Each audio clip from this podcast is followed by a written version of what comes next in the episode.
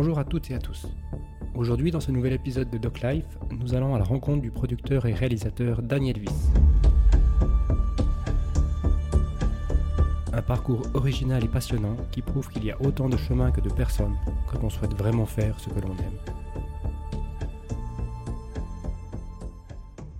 Est-ce que tu peux te présenter en quelques mots, dire euh, ouais, Alors, qu'est-ce que tu oui, fais ou de- d'où tu viens? Je m'appelle Daniel Wyss, j'ai 43 ans. Je suis réalisateur et producteur de films documentaires depuis maintenant euh, 22 ans. J'ai commencé ce boulot en 99. Alors, on est passé par beaucoup d'étapes. Il n'y a pas de... Je crois pas qu'il y ait une recette pour comment on devient réalisateur ou comment on devient producteur. Je suis né en Équateur, en Amérique du Sud, d'une mère équatorienne et d'un père suisse allemand. J'ai vécu, je suis né, j'ai vécu à Quito en Équateur jusqu'à l'âge de 13 ans. J'avais aucun lien et rapport avec la Suisse romande avant mon arrivée ici en 1991. Euh, euh, Mon père étant suisse allemand, je suis venu en vacances en Suisse, je pense que tous les deux ans plus ou moins. Euh, mais j'allais dans la banlieue de Berne, hein, donc je parlais allemand et suisse allemand, mais pas un mot de français. Donc à un moment donné, mon père a trouvé un boulot à Lausanne, et puis on a été catapulté dans le territoire inconnu. Ce qui a été peut-être au début une sorte de fossé ou d'abîme terrible, parce que voilà, c'était un endroit inconnu dans une langue inconnue, d'un endroit qu'on n'avait jamais vu. Mais je crois que ça s'est avéré être finalement une chance, parce que du coup, j'étais quelqu'un qui parlait bien allemand ici. Et, euh, et puis voilà, c'est vrai que le challenge de vivre une autre culture et de s'adapter à un autre terrain, et bon, ça ouvre les horizons et puis ça rend les gens un peu plus aguerris, humbles. Donc ça a été, ouais, ça a été, maintenant, mais bon, c'est toujours plus facile après coup de dire que ça m'a grandi, mais voilà, ça a été une expérience intéressante. J'ai pas toujours voulu faire du cinéma, si tu veux. J'ai débarqué là, euh, mon père faisait des films en Super 8, on avait une caméra vidéo, on, on s'amusait à filmer des Legos qui explosaient, euh, ou des G.I. Joe qui explosaient dans notre jardin en Équateur ou euh, dans notre balcon à Lausanne. Euh, on a toujours un peu fait des films. euh, plus Tu dis, tu dis on Dans notre famille, quoi, avec famille. mon frère, avec, Ouais. avec mon père. mais après, voilà, il n'y avait pas tellement de. de- enfin, je me suis pas dit, oui, je vais faire réalisateur. Après, à un moment donné, si tu veux, quand j'étais un peu plus vieux, enfin au gymnase, j'étais assez intéressé par, euh, par le cinéma. euh, voilà, je- pour différentes raisons. J'allais souvent au cinéma, c'était un bon endroit pour draguer. Et, et puis, c'est vrai que. euh, j'allais un peu voir tout ce qui sortait en fait. Enfin, surtout des merdes américaines, j'avoue. Mais c'est peut-être même un truc qui remonte à plus, plus tôt, parce qu'en fait, quand j'étais petit, en Équateur, on allait souvent au cinéma. Et puis les films arrivaient avec 3 ou 4 ans de retard, hein, donc euh, du coup, bon, on n'était pas tellement connectés, tu vois, parce qu'il n'y avait pas Internet, il n'y avait rien. Donc, euh, donc c'est pas comme si on attendait la sortie du nouveau euh, Star Wars ou James Bond ou je sais pas quoi. Donc il y avait des très vieilles bobines qui débarquaient avec deux ans de retard. Et euh, puis on regardait ça. Euh, et puis euh, c'est vrai que j'étais voir beaucoup de films au cinéma alors qu'en fait j'avais pas l'âge d'aller parce que une activité possible si tu veux. Puis mes parents, comme j'avais un grand frère qui était bien plus âgé que moi, on allait voir des films qui étaient adaptés pour lui et voilà, je me suis fait un peu. Donc voilà, moi à 5 ans, je regardais au cinéma le retour du Jedi, tu vois. Ce qui était quand même un peu étrange pour quelqu'un de 5 ans. J'avais pas vu les autres films parce qu'il n'y avait pas de VHS ou autre moyen de les voir. Mais voilà, c'était assez logique dans ce qu'on vivait euh, là-bas. Puis après, on avait, euh, je pense qu'on avait le câble à un moment donné dans les années 80. Et puis euh, par le câble, on, recevait beaucoup de dessins animés américains et beaucoup de films américains sous-titrés. Mais du coup, voilà, c'était un grand apprentissage de l'anglais et des, films américains. Donc voilà, quand j'ai débarqué ici, j'ai essayé de garder un contact avec ça. Et donc j'allais souvent au cinéma. Mais je me suis pas dit, tiens, euh, je vais être réalisateur de films. Peut-être oui, au gymnase, j'ai commencé à me dire que j'ai commencé à mettre en scène mes petits camarades avec des caméras vidéo. Euh, mais c'était pas un truc. euh, voilà, c'était plutôt pour se marrer, parce que parce que c'était une activité qui était drôle à faire, d'équipe. Tu vois, il n'y avait pas de plan, on va finir à Cannes ou quoi que ce soit. C'était, on fait ça pour se marrer. Et puis, euh, puis voilà, puis c'est vrai que j'en ai fait un certain nombre de ces petits films un peu pourris, euh, qui étaient très difficiles à monter d'ailleurs, parce qu'il n'y avait rien, personne n'avait d'ordinateur de montage, c'était très cher et inaccessible. Et puis voilà, puis un jour, euh, un jour, bah voilà, quand j'avais fini le gymnase, je me suis dit que bah, voilà, j'étais prédestiné peut-être ou pas à faire l'UNIL. Et j'ai fait l'université de Lausanne et j'ai fait histoire esthétique du cinéma que j'ai trouvé horriblement chiant, je dois dire, parce que c'était. Non, moi j'avais envie de faire des trucs, tu vois. J'avais envie de. Voilà. Euh, je pense que les trucs que j'ai trouvé le plus intéressants en, histoire esthétique du cinéma, c'était euh, Freddy Buach. C'était voir des extraits de films, discuter. Euh, après, je courais à la médiathèque, regarder les, les, films, pas tous évidemment, mais les VHS, et puis, puis regarder des trucs dont on, nous avait passé un extrait en pellicule. Et puis, puis voilà, j'étais pas dans un truc de, de, de, comprendre pourquoi et comment. Puis à un moment donné, j'ai une sorte d'expérience, euh, on va dire, euh, clé, Schlüssel-Erlebnis, comme on dit en, allemand.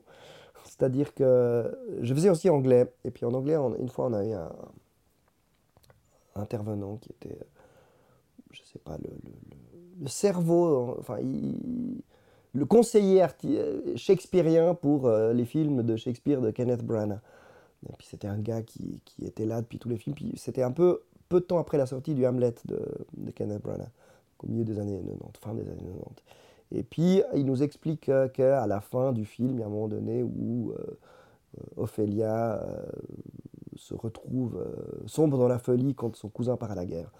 Et euh, il y a un plan sur elle, depuis un carrosse, la voiture départ, part, part et puis euh, elle est derrière un, grillage, et le grillage se ferme tout seul, et puis elle est enfermée.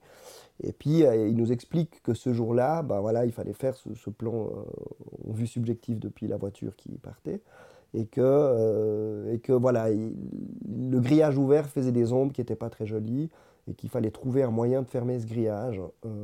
Donc ils ont, il y avait des petits gars cachés derrière qui ont fermé le grillage. Mais ils se sont beaucoup posé la question de pourquoi le grillage se fermait tout seul alors qu'il n'y avait pas d'effets spéciaux ou mécaniques dans tout le reste du film et que c'était un film plutôt réaliste et que c'était un peu bizarre cette fermeture automatique euh, du grillage. Euh, mais voilà, ils l'ont fait parce que c'était plus joli, parce que ça faisait pas d'ombre. Et puis en fait, quand le film est sorti, on a demandé à ce monsieur, mais c'est génial, vous avez fait, c'est vous qui avez eu cette idée, le plan se ferme sur vous et sur, sur Ophélia, et puis évidemment il est enfermé, et puis elle se retrouve en prison, la prison de sa tête, mais c'est tellement fort, juste un plan, ça raconte tout ce que Shakespeare avait voulu mettre dans, dans son œuvre. Et il avait dit, mais non, pas du tout, j'ai rien inventé, c'était une ombre que le chef opérateur avait décidé. Et puis j'ai compris, si tu veux, que cette histoire de histoire institutionnelle, c'était pas pour moi, parce qu'en fait on était en train d'inventer ou de, donner des propos que le réalisateur ou euh, l'équipe de tournage n'avait pas voulu et qu'en fait ces gens n'avaient probablement jamais participé à un vrai tournage de leur vie et qu'ils ne comprenaient pas les contraintes qui sont liées à, la météo, au fait que, je sais pas moi, quelqu'un a mal au bide et qu'il va pas pouvoir jouer comme ce qu'il aurait dû ou que tel et tel personnage documentaire n'a pas donné. Euh, c'est que c'est qu'on avait pressenti qu'il nous dirait parce que d'un coup il était intimidé par et que du coup il y allait avoir des choix faits au tournage ou au montage qui étaient complètement indépendants de la volonté du réalisateur ou de l'auteur et qu'à la fin bah, il fallait faire avec et que des fois ces petites, euh, ces petites surprises du réel euh, bah, en fait allaient rajouter du sens et peut-être aller rendre le film génial ou pourri, ou mais que c'était pas voulu. Et du coup, je me suis dit, bon, bah écoutez, euh, voilà, je crois que j'ai fait mon temps. Et je suis donc parti en essayant de rentrer à l'école et à la HEAD, ce qui n'a pas marché. Et puis après, voilà, j'ai trouvé un petit boulot à l'école polytechnique fédérale de Lausanne, au service audiovisuel, où j'ai commencé à faire des films scientifiques pour, pendant, pendant un certain temps, deux ans, deux, trois ans. C'était super, parce que j'avais accès à une quantité gigantesque de matériel. Et puis c'était aussi un peu chiant parce que voilà, tu posais des questions à des scientifiques qui avaient souvent envie de plutôt euh, se réfugier derrière des, machines euh, que de te raconter la grande expérience scientifique et humaine. Et voilà.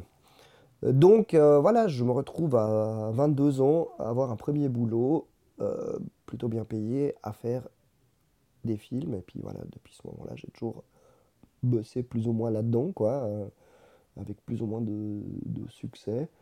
Euh, voilà, je ne vais pas rester très longtemps là-bas parce que assez rapidement, euh, de nouveau, par hasard ou par chance ou par euh, un autre chemin s'est posé devant moi et puis je me suis voilà, retrouvé un jour je suis dans le, dans le, métro qui va aller à, mon boulot à l'EPFL et je me retrouve à entendre des gens qui parlent en équatorien, enfin c'est-à-dire en espagnol avec un accent et des expressions. je me dis purée, ces gens-là, ils viennent de chez moi, c'est pas possible, quoi. personne dit ça. T'as reconnu Bah ouais, mais non, mais tu vois, t'es en Chine, puis t'entends des gens avec un accent vaudois, tu te dis, ah, ces gens, ils viennent de chez moi, quoi. A un truc un peu.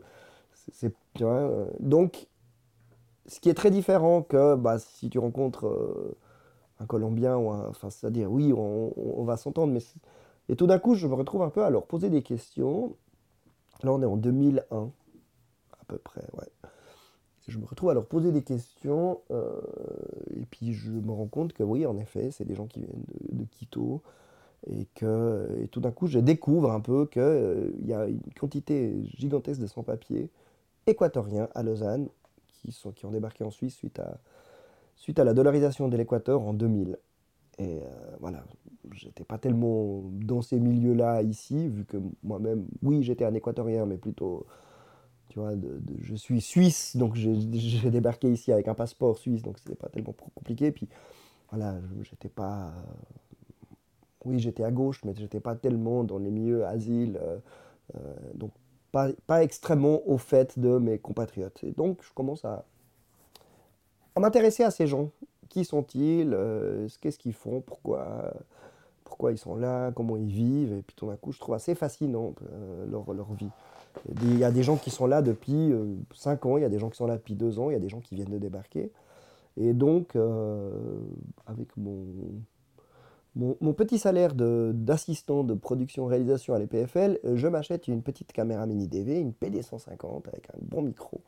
Et je commence à suivre ces gens euh, pendant une année et je quitte mon boulot à l'EPFL en me disant que je vais faire un, documentaire sur ces sans-papiers ce que je fais. Alors, ce film est tourné en 2002.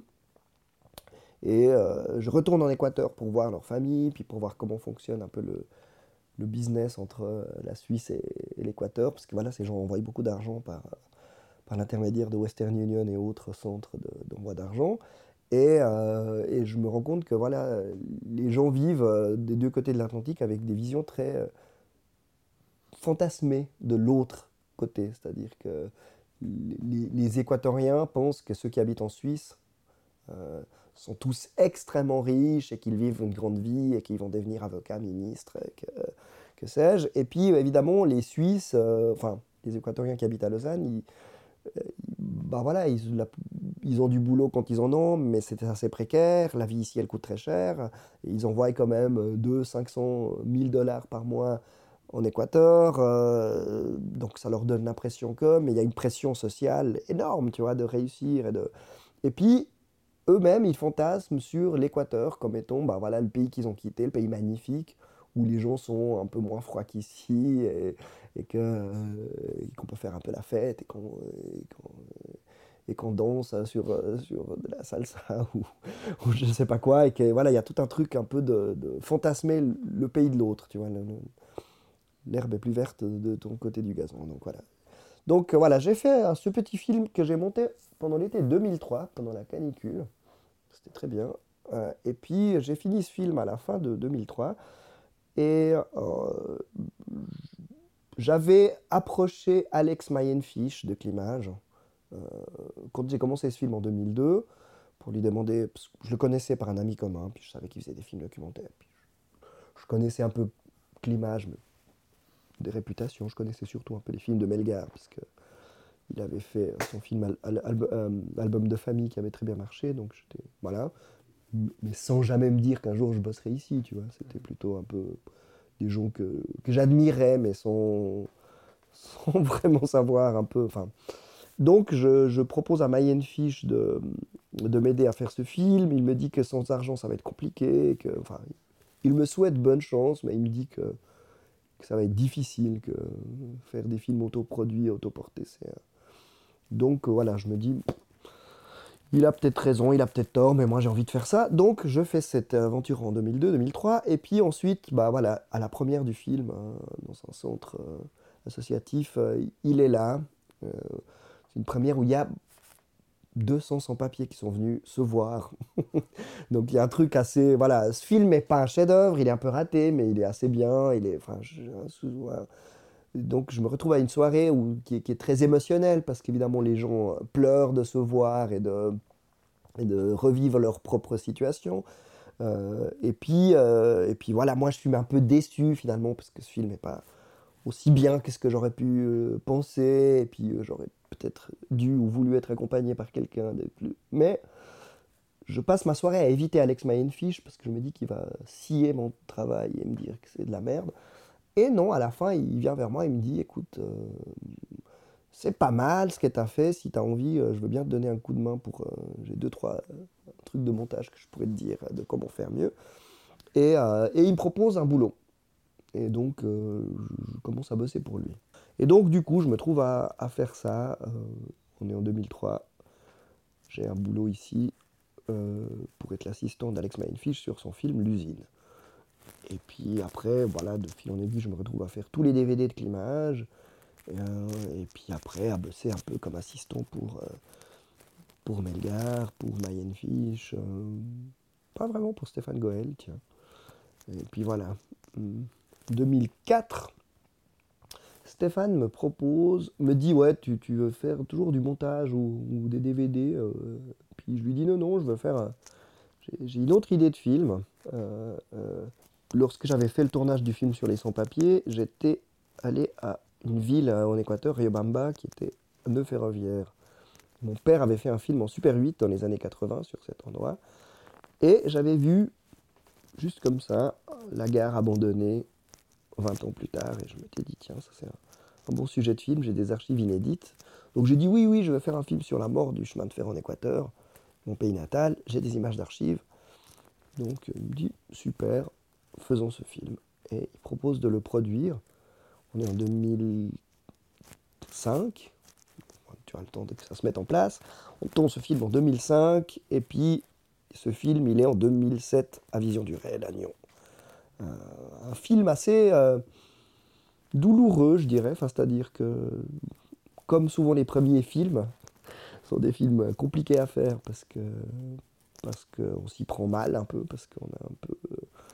Et, euh, donc voilà, un montage très compliqué, très, très douloureux, un peu... Euh, je, sors de ce film en ayant l'impression d'avoir trahi les gens que j'ai filmés et d'avoir un peu trahi même ce que je, pensais faire. Puis en fait, après coup, finalement, il n'est pas si mal, mais c'est toujours un peu ce truc de à quel moment, euh, qu'est-ce que tu racontes, et puis de. Ces premiers films sont toujours très, très formateurs aussi sur euh, pourquoi tu as envie de faire ça, qui tu es, euh, c'est quoi ta voix, est-ce que tu as une voix, est-ce est que tu es légitime pour raconter une histoire? Est-ce que c'est utile euh, ce que tu fais? Est-ce que c'est. Un peu. Voilà. Pourquoi encore un film? Euh, Et puis voilà, ce film, alors, c'est pas un, énorme succès, c'est un film, euh, on va dire, un peu de festival, mais plutôt de télévision. Mais bon, c'est un, un, 52, quoi, donc c'est plutôt un format un peu, un peu téloche. mais voilà, il, il, il, a. En tout cas, c'est un premier film. Et puis, euh, je suis assez, enfin, finalement, je suis assez content. Il est à Nyon, après, il est à Soleure, après, il passe dans deux, trois festivals plus, plus niches ici et là. Et puis, euh, bah voilà, je continue à avoir des, projets. Mais ça, une des autres expériences intéressantes et apprentissages que Mayen Fish m'a dit, c'est euh, des gens qui font un premier film, il y en a beaucoup. Des gens qui font, qui arrivent à faire un deuxième film, c'est des gens qui vont faire des films toute leur vie. Enfin, s'ils ont envie, évidemment.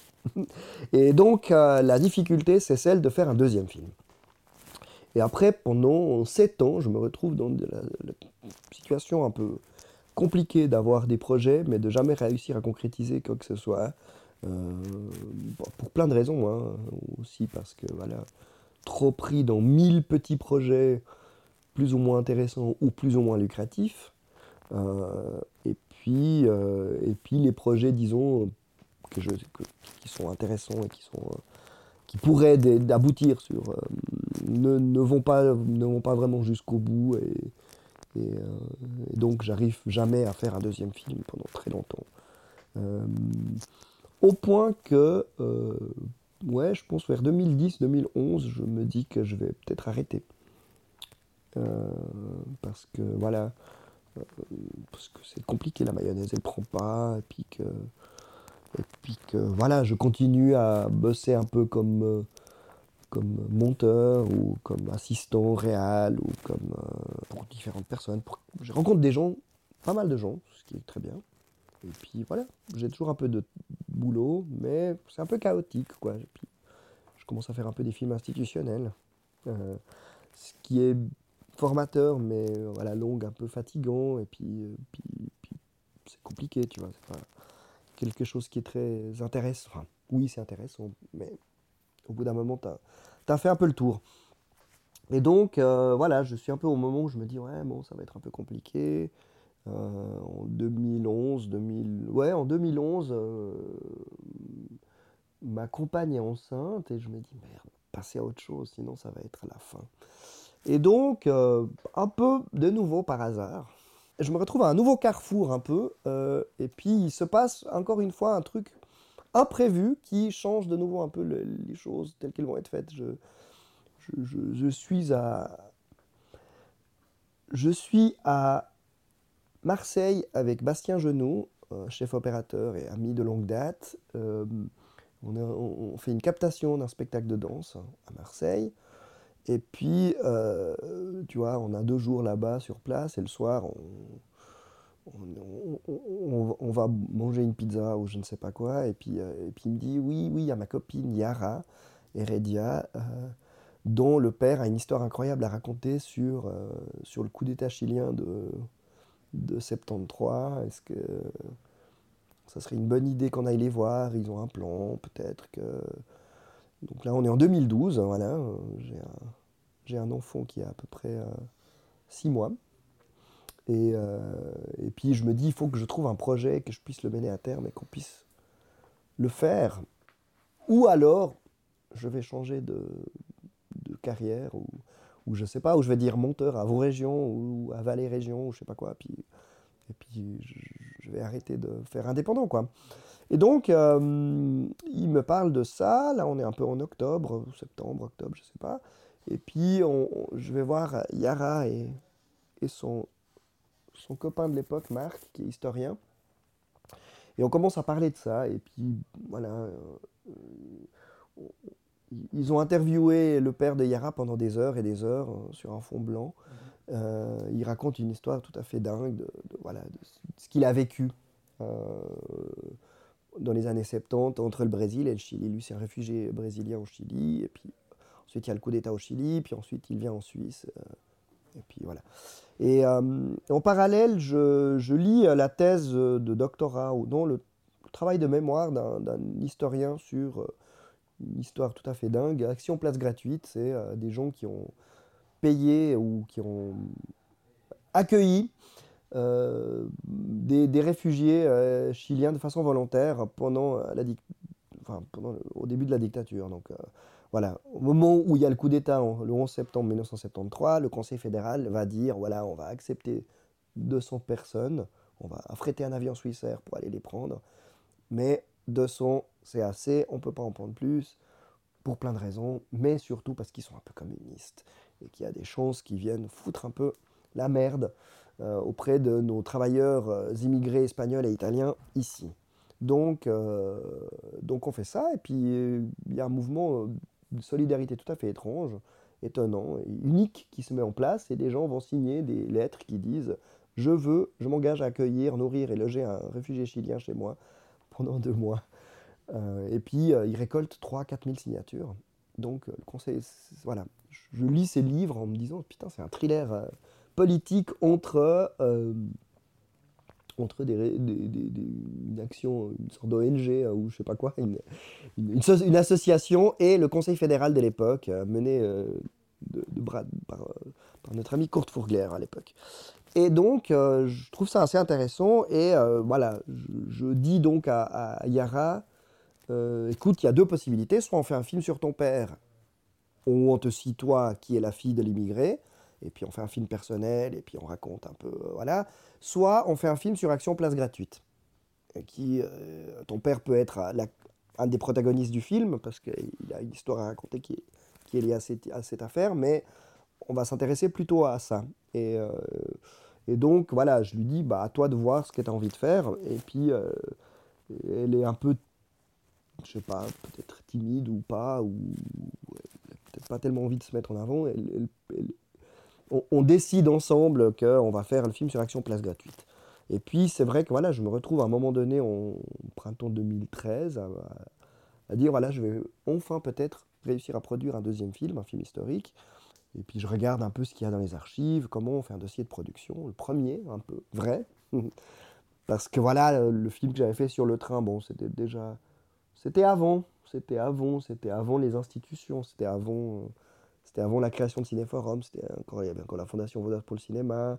Et puis il y avait moins de gens, il y avait, il y avait moins de concurrence, et puis, et puis c'était plus facile euh, peut-être de faire un, film comme ça. Là, on est dans un truc où tout d'un coup il y a pas mal de monde, donc il faut être là, il faut exister, il faut. Il faut...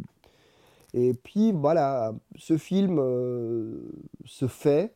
Euh, la télévision euh, n'est pas hyper emballée, mais trouve ça quand même pas mal. Et, euh, euh, et puis de là démarre une sorte de carrière de faire des films historiques, de télévision plutôt, mais qui trouve finalement un écho assez... Avec ce film notamment, mais d'autres aussi qui ont suivi, on, on, se retrouve à faire tout à coup beaucoup de projections pour des associations, beaucoup de projections dans des cinémas même payants. Euh, à Lugano, à, Lausanne, à Genève, à Zurich, à Berne. Euh, tout d'un coup, il y a des salles pleines, alors pas 50 projections, mais une ou deux avec deux 400 personnes, tu vois. Donc euh, c'est assez. Et puis toujours des, projections avec discussion ou avec un débat ou des, choses qui sont portées aussi par des associations locales intéressées par les questions migratoires ou par, ou par l'histoire parfois. Et donc, euh, je me dis, tiens, c'est, pas, on est dans un moment assez intéressant de, voilà, fouiller dans les archives, euh, voir ce qui existe. Je me rends aussi compte que la télévision euh, suisse a des perles tout à fait incroyables dans les archives et, que, et qu'elles sont pas toujours bien exploitées, c'est-à-dire qu'il y a moyen de raconter ça. Et puis, je découvre tu me diras tardivement, mais enfin voilà, on fait toujours le chemin qu'on peut. Je découvre assez euh, tardivement, enfin, mon deuxième film, alors que j'ai, voilà, je suis plus un, un jeune, euh, tu vois, j'ai 32 ans ou je sais pas quoi, enfin, j'ai passé les 30 ans euh, et je me retrouve à me dire, c'est comment bosser avec un monteur ou avec une monteuse? Et voilà, je, rencontre Orsola Valenti qui va monter ce film et qui me pose vraiment des questions très très compliqué, tu vois, très, euh, presque un peu psychanalytique, quoi. Et, euh, mais, mais qui sont tout à fait euh, intéressantes. Et puis tout d'un coup, je me dis, tiens, en fait, il y a moyen, avec des archives, de raconter une histoire et de tendre les, les, choses pour que tu sois dans un, dans un vrai thriller. Alors que la fin, elle est plus ou moins connue de tous et que tu vas pas, tu vois, tu fais un film historique, donc il y a quand même une sorte de de choses qui va dire que tu vas faire des films qui sont très, euh, enfin, scientifiquement justes, si tu veux, inattaquables, parce que évidemment tu vas pas raconter des conneries en faisant des films historiques, enfin j'espère en tout cas.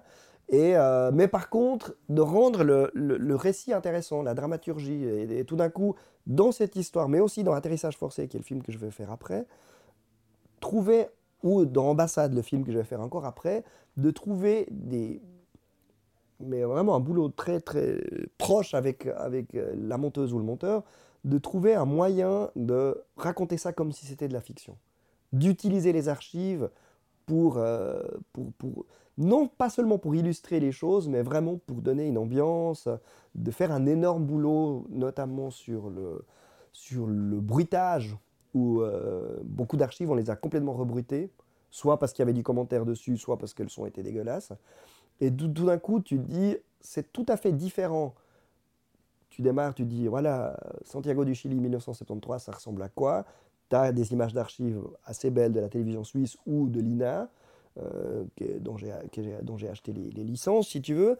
Et puis, par contre, il y a tout un boulot de son qui est fait, et du coup, c'est très différent l'impression que tu as, euh, et, voilà, et par le son et la construction, on va dire, narrative, qui, en tout cas, dans La barque n'est pas pleine, le film sur les réfugiés chiliens, ou dans Atterrissage forcé, le film qui va suivre tout de suite après, euh, on va faire un, gros boulot de, narration, de dramaturgie. On va faire un film en trois actes, euh, classique, avec, euh, avec voilà, une exposition, euh, ensuite un, sommet et ensuite une résolution. Et puis, tu, on, fabrique un film prenant. Enfin, j'espère, en tout cas. C'est aussi ce que les spectateurs m'ont dit. Je dis ça pas pour me lancer des fleurs particulièrement, mais voilà. Et donc, donc je me rends compte que j'aime bien ce boulot, j'aime bien, j'arrive à faire ça, enfin facilement. C'est compliqué, mais je me revois remonter mon film sur les trains euh, six ans auparavant, sept ans auparavant, qui était un enfer, parce qu'en fait j'avais aucune idée de, vers où j'allais, puis j'étais un peu trop impliqué dans mon histoire personnelle. Euh, souvent un premier film, c'est un film euh, trip, où tu vas raconter une histoire qui est la tienne, ou celle de ton père, ou de ta mère, ou, de, quelque chose qui tient vraiment à cœur. Et que là, voilà, je suis euh, libéré de ça. Je ne suis pas chilien, euh, je, ne suis pas euh, né en 73, enfin, j'ai pas de lien précis lié à cette affaire, autre que, bah voilà, le fait que oui, je parle espagnol, que je suis sud-américain, que cette espèce de, combat éternel gauche-droite est très prégnant dans ma famille en Équateur aussi, et que, et voilà, donc, euh, donc, donc voilà, je suis euh, un moment un peu, euh, de nouveau, de façon inattendue, j'ai trouvé un, un, truc pour lequel je suis assez bon, entre guillemets, quoi, enfin, et puis voilà, puis on me propose, je pense, pendant le premier jour de tournage, où on fait une interview euh, avec justement le père de, Yara, qui sera dans le film.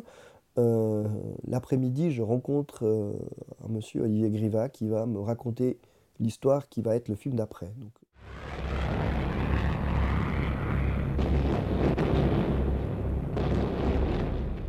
Après les combats de rue, l'armée a passé à une autre forme d'offensive extrêmement sévère.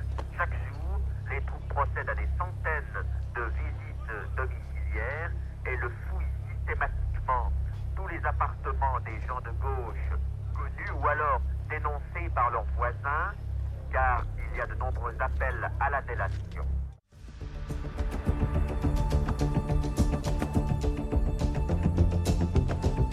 encore une fois Daniel pour sa disponibilité.